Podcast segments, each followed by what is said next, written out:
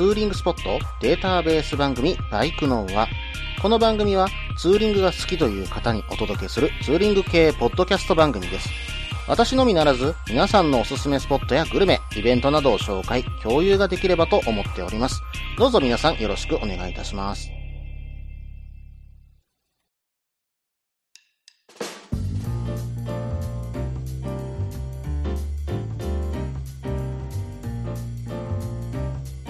はい、始まりました。バイクの王は第110回ですね。お相手は忍者650とヘリテージ125に乗るタククローです。どうぞよろしくお願いいたします。ドゥカティのね、新型モンスターがね、えー、間もなく日本で正式発表される見込みということですけども、あ、この放送がね、流れてる頃には、まあ、もしかしたらね、発表されてる頃かなとは思うんですが、今回ね、ドゥカティのモンスターフレームだいぶ変えてきましたよね。なんだかね、やっぱりモンスターといえばトレリスフレーム。1993年発売のね、初代モンスター900からね、続いているあのフレームのイメージが強いんですけどね。ただね、やっぱりこのフレーム、トレリスフレームがなくなったことによって、さらにね、L ツインのエンジンと相まってね、非常に車体がね、スリーブになったなっていうイメージを受けました。さらにね、重量ですよ。これがね、今回、まあ、937cc の排気量のモデルとなるんですけども、まあ、従来のね、最小モデルのモンスター 821?821 と言ったらいいんでしょうか。これに対して18キロ以上軽いんですよ。しかもフレームの重量は821の40%しかないんですよ。まあ、ここまでね、戦闘力を高めてきたフレームをね、まあ、ドカティさんが作ってきたんじゃないのかなというふうに思いました。これは乗ってみると非常に楽しいバイクなんじゃないのかなと思っております。まあ、ザ・スタンダードといったようなね、うん、バイクのような気がするんですよね。ただそうは言ってもね、各部のね、うん、ディテールはやはりイタリア車だなというね、かっこよさは追求してきている感じはします。シート高もね、うん、ヨーロッパ仕様で 820mm という風になってるんで、それほどね、気にならないシート高だとも思いますしね、非常に楽しそうな一台だなという風に私は見ております。うん、次のバイクとしてモンスターいいなぁ、なんていう風に思っているところもあるんですけどもね。初めてのね、インポート。あ、そうか。私、インポート初めてじゃないですね。うん、考えたらヘリテージはインポートでした。まあ、初めての大型のインポート車としてね、少し考えちゃいますよね。美しいディテールの一台。皆さん、ドゥカティのモンスター、いかがでしょうか？はい、それではね、コーナーの方に行きましょう。ツーリングアイテムのコーナー。このコーナーでは、ツーリングに役立つ、面白い、楽しい、そんなアイテムを紹介するコーナーです。今回はですね、チャーリー・アルトさんからメールの方をいただきました。早速ですけども読んでいきますね。件名、ラインディング中のインカムをさらに便利に、スマホアプリ、ドライブモード。タククロさん、こんにちは。典型的なリターンライダーのチャーリー・アルトと申します。ここのところ、テレワークで運動不足気味なのを解消するのに、朝、ウォーキングを始めたのですが、歩きながら聞けるポッドキャストを探していてたどり着きました。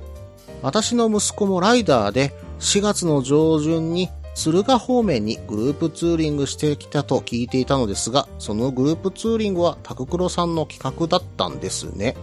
さて、表題の件。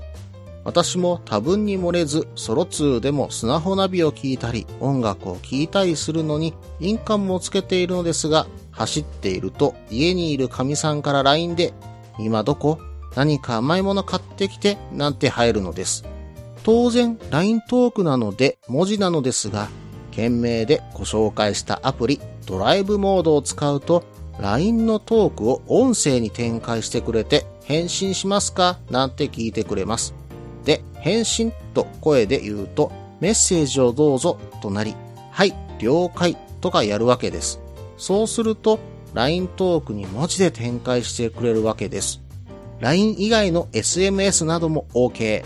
走行中でも画面に一度も触ることなくやり取りできるので安全で便利です。その他、グローブをしていてもナビアプリや音楽アプリの起動操作がしやすいようにボタンの大きいインターフェースになっていたり、いろいろ便利です。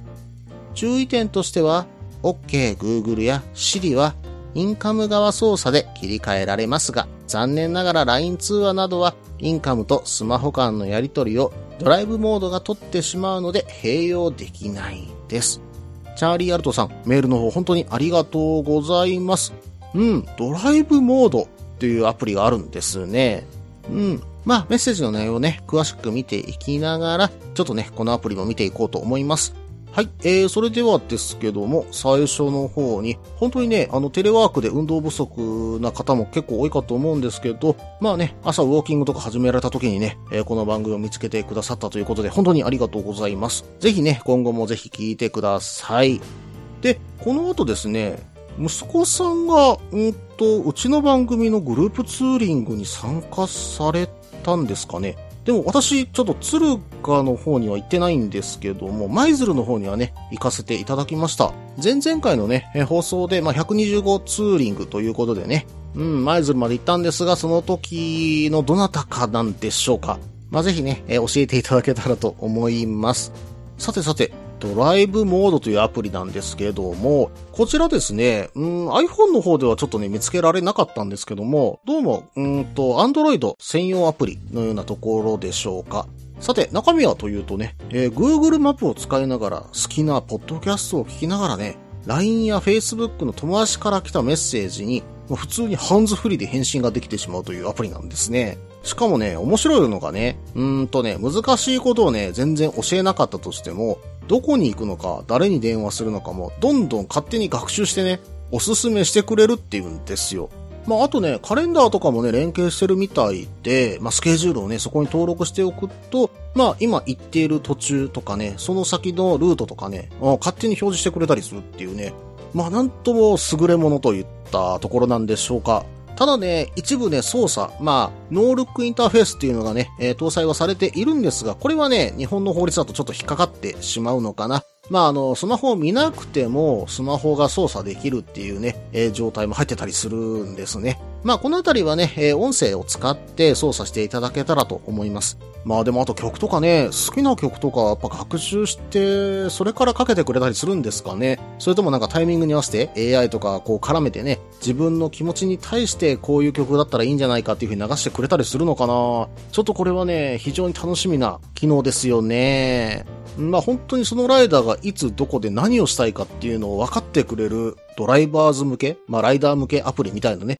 えー、ところがあるので、非常に面白いかと思います。まあ、あと LINE のね、音声返信ができる、また音声の読み上げがついてるっていうのは、これ非常にありがたいですよね。うん、まあ、なかなかね、ツーリング中 LINE をね、見ることもできないし、結構ね、ロング走ってると100キロぐらいバッとね、走っちゃえば、1時間半ぐらいね、うん、LINE とか見てないじゃないですか。でもなんかね、急遽の連絡とか、まあ見ておきたいね、うん、方からの LINE とかもあったりするじゃないですか。まあ、それとかもね、見れるし、返信もできる。うん、なかなか使い勝手がいいな私もちょっと入れてみてね、バイクで試してみようとは今思ってるんですけども、まあ、またね、試したら、うん、この番組でも放送させていただきますね。しかもこのね、ドライブモード、どうもホンダさんが、うんとね、買収したというお話もね、出ているみたいです。まあ、今後ね、ホンダの車やバイクに標準装備してくるなんてこともね、あったりするか、もしくはね、スマホの方と連携してくるかもしれませんね。チャーリー・アルトさん、メールの方本当にありがとうございました。ドライブモード、ぜひ使わせていただきます。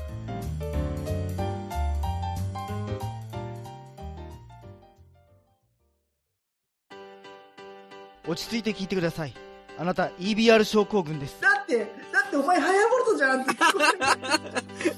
もう私、ビュエルっていうアメ車乗ってますけど。なんか、無理やりいいこと言おうとして 忙しいあなたに心のパーキング。モトバラエティラジオ、グッドスピード。この番組は初心者には情報を、ベテランには懐かしさを。バイクトークを楽しみながら、バイクとライダーの社会的地位向上を目指すバイクバラエティ番組です。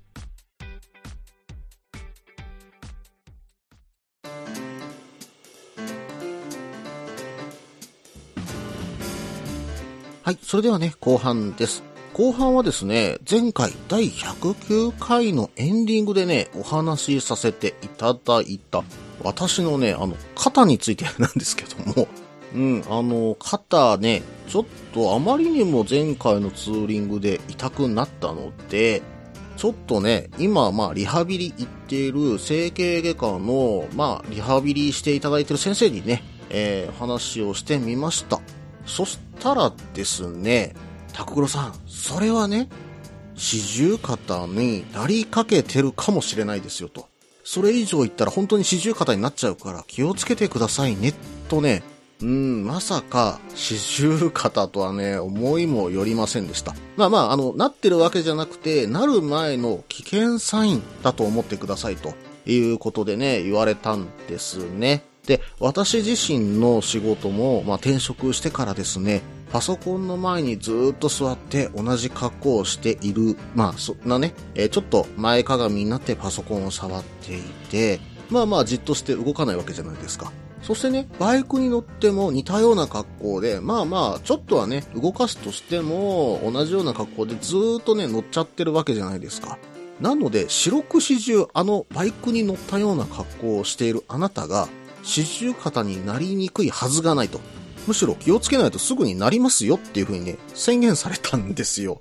うん。で、その前兆ということでその激痛が走っているので、まあ、まだね、うん、あの、普段寝る時とかに肩が痛いとかそういうことになってないから、おそらく四十肩にはなってないけども、今から気をつけておかないとすぐになるので、もう同じような加工をすると決まってる時は、肩を動かすことはね、意識しながら、もう本当に15分単位ぐらいでも構わないので、もう動かすことをね、してくださいと。本当に心配してね、えー言ってくださいました。で、私が300キロぐらい走った後なんですけどね、それでもそうなんですかって話を、まあ、振ってみたんですよ。なんですが、はい、おそらくそうですと。うん、まあ断言されました。で、確かに私も半年前まで肩にね、この300キロぐらい走った時に激痛が走るなんてことはなかったんですよ。うん、なんでまあまあ年のせいか、もしくは積もり積もってね、うん、まあこういった形で体にガタが来始めたのか、といったところはちょっとわかりかねるんですけども、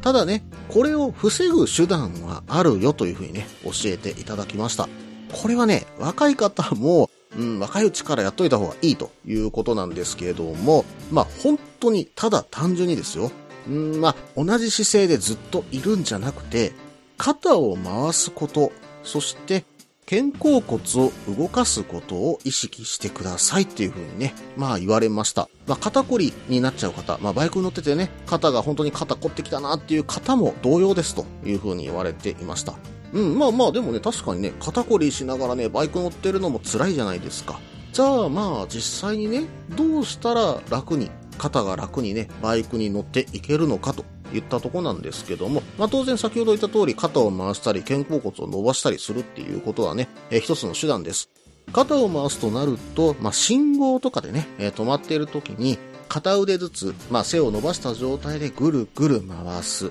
まあこれ後ろ向きに回すっていうような形でね、背中の肩甲骨を動かすことを意識しながら回してあげる。もう一つは肩甲骨をこう縮めたり伸ばしたりしながらですね、ほぐしてあげるような動きをしてあげる。この動きをするだけでも、コリとかですね、えーその後走った後に出てくる痛みっていうのがね、かなりね、抑えれると思います。まあ、走行中にね、まあ、片手で、まあ、走ってる時があるのであれば、左腕はね、なんとかできると思うんですけども、右腕がね、やっぱなかなかできないのでね、できればね、えー停車してる時に行ってください。まあ、左手だけだったらね、野営をするだけでもね、肩が上がってるんでね、それでも全然ね、マシなんですけどね。右手で野営するわけにはいかないですからね。まあ、右手を、まあ、どう回すかっていうところが一つ肝になってくるかなと思います。そして、まあ、高速乗ってる時なんですよ。これはですね、もうハンドルを持ちながら肩を回す動作。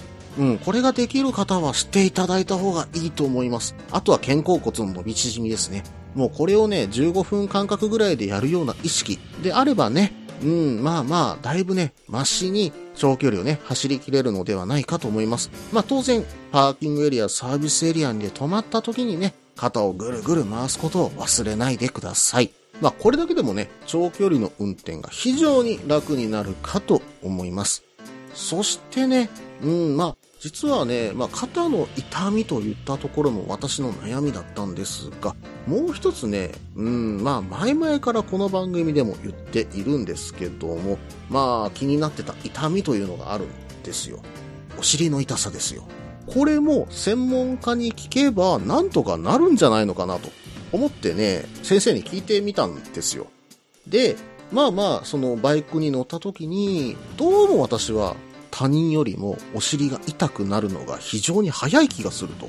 それはなんでなんですかね？で、できれば、うん、まあ痛くないように乗りたいし、まあ今のバイク、ハイシートを入れたのも、お尻をできるだけベタっとつけないで、太ももを使ってね、まあシートに設置している面積をね、増やした結果だと。うん、まあそうすると痛くなくなったんですけどね、っていうね、お話もさせていただきました。じゃあそしたらですね、先生からは、ちなみに、まっすぐストンと座った時に、お尻のどの部分が痛くなりますか？というふうにね、聞かれたところ、私はですね、座った時に下側に飛び出てる骨のあたりが、まあまあ痛くなってくるんですよねっていう話をしたところ、あー、それはですね、肉が薄いんですよ。とおっしゃって、肉？ん？先生、私多分人よりちょっと肉ついてるんですけどっていう風にね、冗談交じりにね、お話しさせていただいたら、あ、えーっとですね、肉は肉でも筋肉ですと。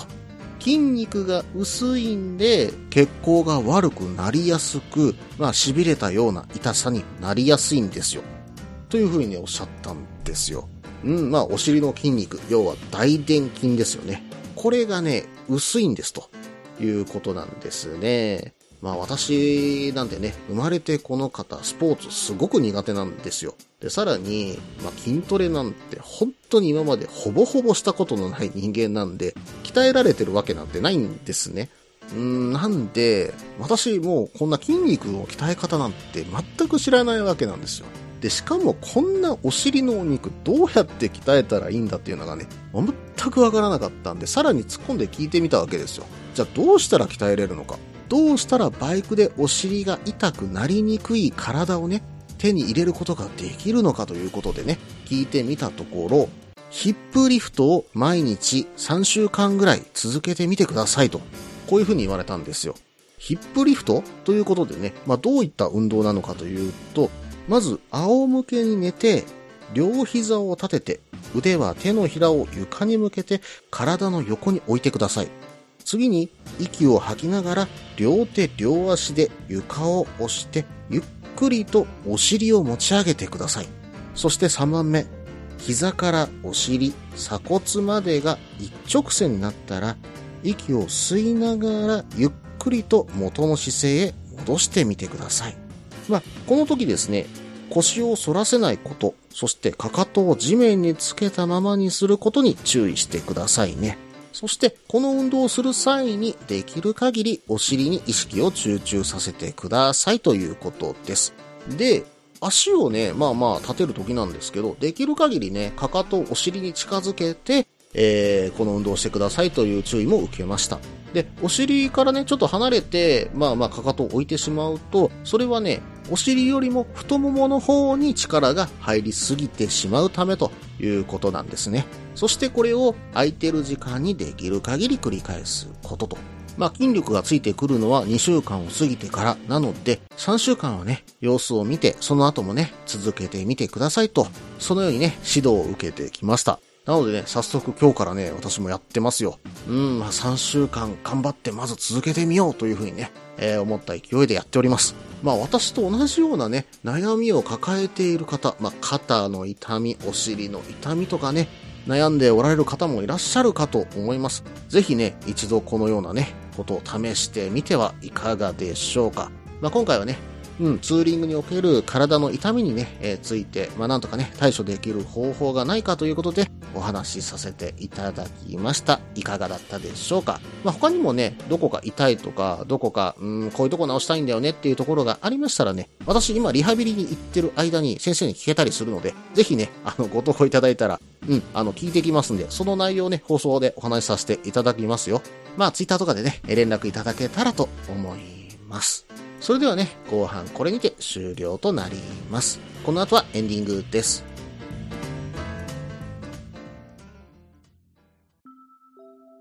みんなでお話しできる行きつけのライダーズカフェ。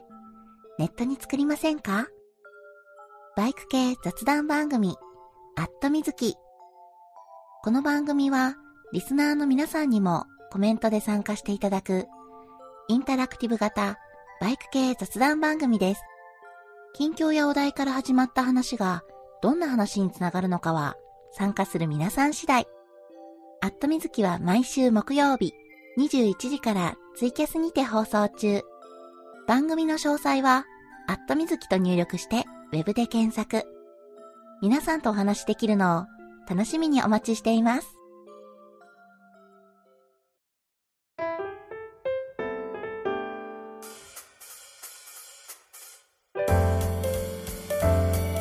はい、それではね、エンディングです。エンディングはですね、今回ね、バイクの輪で新しいですね、試みというか新しいコーナーをね、立ち上げてみようと思います。今回新しく作ったコーナーは、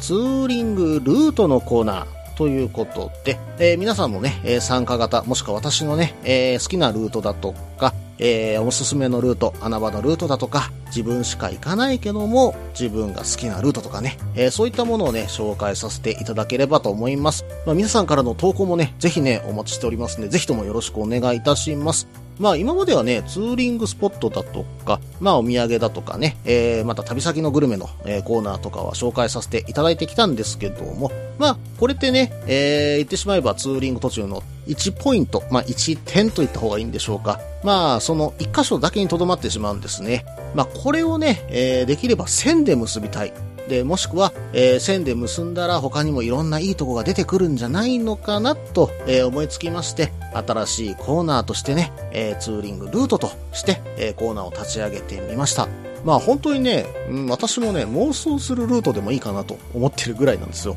もしくはね、職場でちょっと暇な時とかにね、来週土日ここに行こうと思ってるけど、だいたい、うん、ここに行って、あそこに行って、このぐらいの時間で着くから次はどこに行ってって、うん、ライダーの皆さん結構そういう風に考えてません？お仕事中ですけどね、そんなこと考えたりするでしょ？うん、まあ、あなただけですよ。仕事中にそんなことを考えてるのは、このダメ社員って言われちゃうかもしれないんですけども、まあまあ、金曜日のね、えー夕方ぐらい。まあまあ、私の場合はもしかしたら、まあ、水曜日ぐらいからね、えー考えてたりするところもあるんですけども、まあ、そんな中でもね、えー妄想して、これはいけるんじゃないのかな、こういったルート行ってみるといいんじゃないのかなと思いついたルートでもね、えー今回ね、紹介させていただけたらと思うので、ぜひね、そういった内容も投稿いただきたいんですよ。他にもね、えーご自身で行かれたルート、このルートを回っていくと一番気持ちいいんだよとかね、例えばね、淡路島とかだったら右回りのルートで回るといいんだよ。これはなぜかというとねっていうところからね、話していただいても構いません。ぜひね、皆さんの行かれたルート、もしくは妄想しているルートとかね、えーそれでもいいので投稿いただけたらと思います。当然ね、スポットとして今まで出てきたところ、これをつなげて、こんなルート作っちゃいました。どうですか？みたいなね、えー感じでも構いませんのでね、ぜひともご投稿いただけたらと思います。ツーリングルートのコーナー、皆さん、どしどしお便りお待ちしております。この番組では皆さんからのメールを募集しています。ツーリングスポット紹介のコーナーでは、おすすめのスポット、穴場のスポット、自分しかいないけど自分が好きなスポット、自分じゃいけないけど良さそうなスポットを教えてください。また、イベント紹介のコーナー、ツーリングアイテムのコーナー、ツーリングトラブルのコーナー、ツーリングルートのコーナー、温かいお便りも待っています。できる限りご紹介させていただきます。メールはブログの方にメールフォームを設置しています。もしくはツイッターで直接メッセージいただいても構いません。ツイッターはタククロで検索していただければ忍者の画像でわかるかと思います。ではお便りお待ちしておりますと同時に今回第110回ですね。バイクのはこれにて終了となります。バイカーズイントラストさんでのステッカー販売、まだまだ継続中です。ぜひね、えーご購入ください。よろしくお願いいたします。それでは失礼いたします。